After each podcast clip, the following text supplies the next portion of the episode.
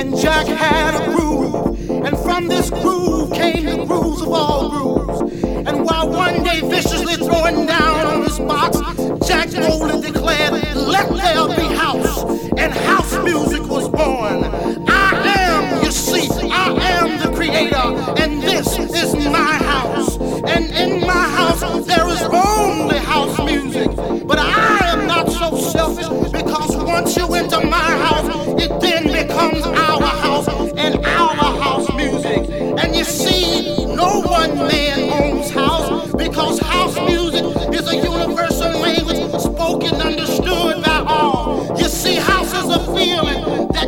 one can understand really unless you're deep into the vibe of house. House is an uncontrollable desire to jack your body. And as I told you before, this is our house and our house music. And every house you understand there is a keeper. And in this house the keeper is Jack. Now some of you might wonder who is Jack and what is it that Jack does? one who gives you the power to jack your body. Jack is the one who gives you the power to do the snake. Jack is the one who gives you the key to the wiggly word. Jack is the one who learns you how to walk your body. Jack is the one that can bring nations and nations of all jackals together under one house. You may be black, you may be white, you may be Jew or Gentile. It don't make a difference in how Express.